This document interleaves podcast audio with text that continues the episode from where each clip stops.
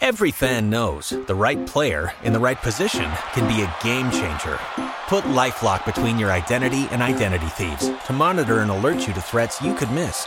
Plus, with a US-based restoration specialist on your team, you won't have to face drained accounts, fraudulent loans, or other losses from identity theft alone. All backed by the LifeLock Million Dollar Protection Package. Change the game on identity theft. Save up to 25% your first year at LifeLock.com slash aware.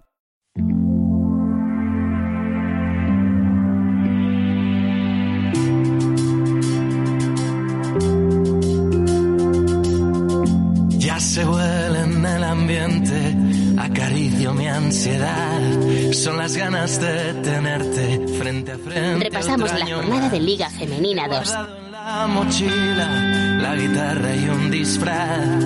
Tengo ganas de joderme la garganta y enredar.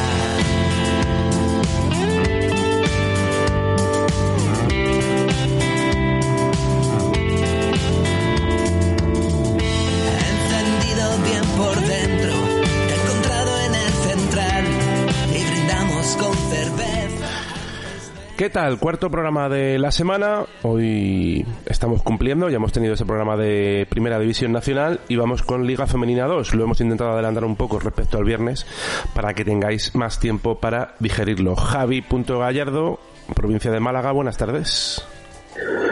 Muy buenas tardes. Pues sí, lo hemos, hemos venido a, a la fecha que yo quería inicialmente a principio de temporada, que por unas cosas y por otras han sido más programas miércoles que viernes, pero bueno, hemos hecho durante todas las semanas lo que buenamente se ha podido para tener el mejor contenido posible en función del día que, que teníamos.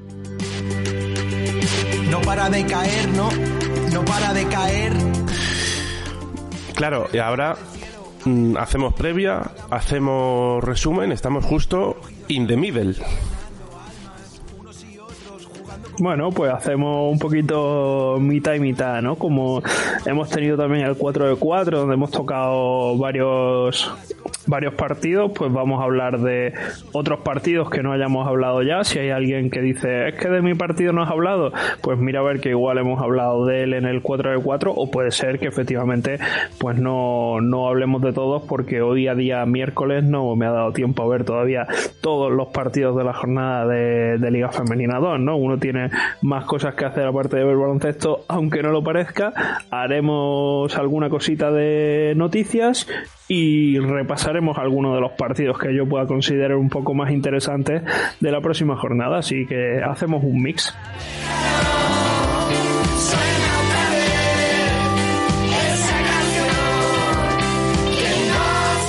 Escríbenos a redacción arroba al ritmo.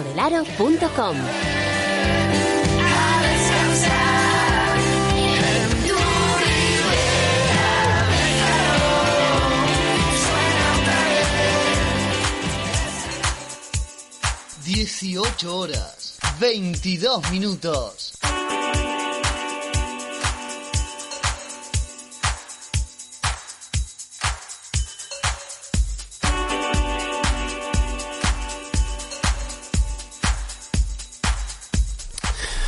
Comenzamos hablando de lo que fue la jornada número 16, número 17. 17 Hablamos ya de cuatro partidos en el 4 de 4. Vamos a hablar de otros tres partidos que no tocamos ayer.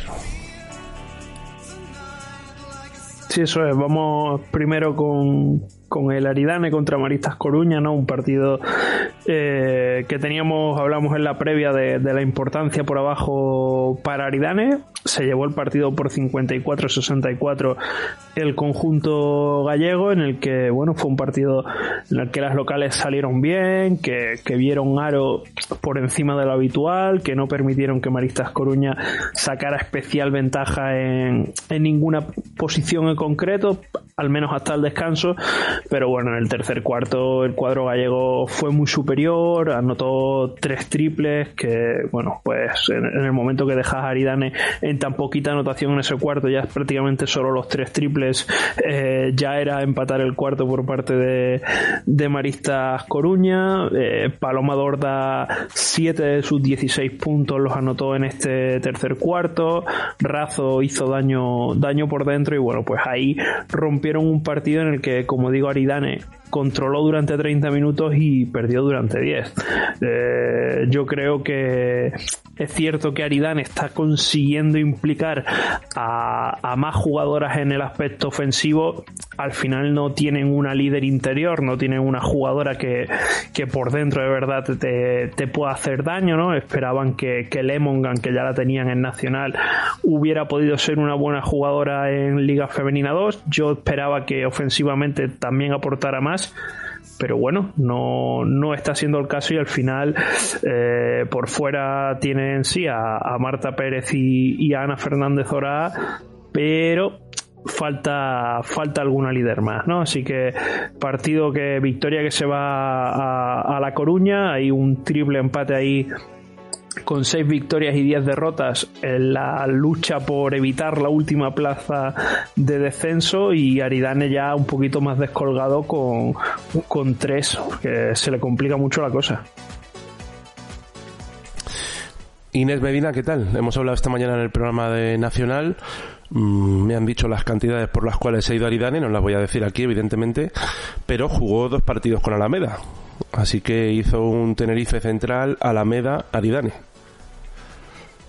Bueno, de momento no, no le ha dado para mucho, ¿no? Creo que fueron cinco minutos o así los que, los que jugó, metió un triple y ya lo dije la semana pasada, ¿no? Creo que no es lo que necesita el equipo no creo que les vaya a, aportar y, bueno, creo que posiblemente eh, si en vez de traer tanta jugadora de, de, categorías más bajas, ya sea este caso o sea el caso de las francesas que han ido trayendo y demás, eh, se hubiera hecho una apuesta por una americana, que sí que es cierto que la inscripción, ¿no? La ficha te, te sale más cara, pero probablemente les hubiera aportado esos puntos, esa forma de ser diferencial que, no tienen, igual les hubiera salido al final más barato todo.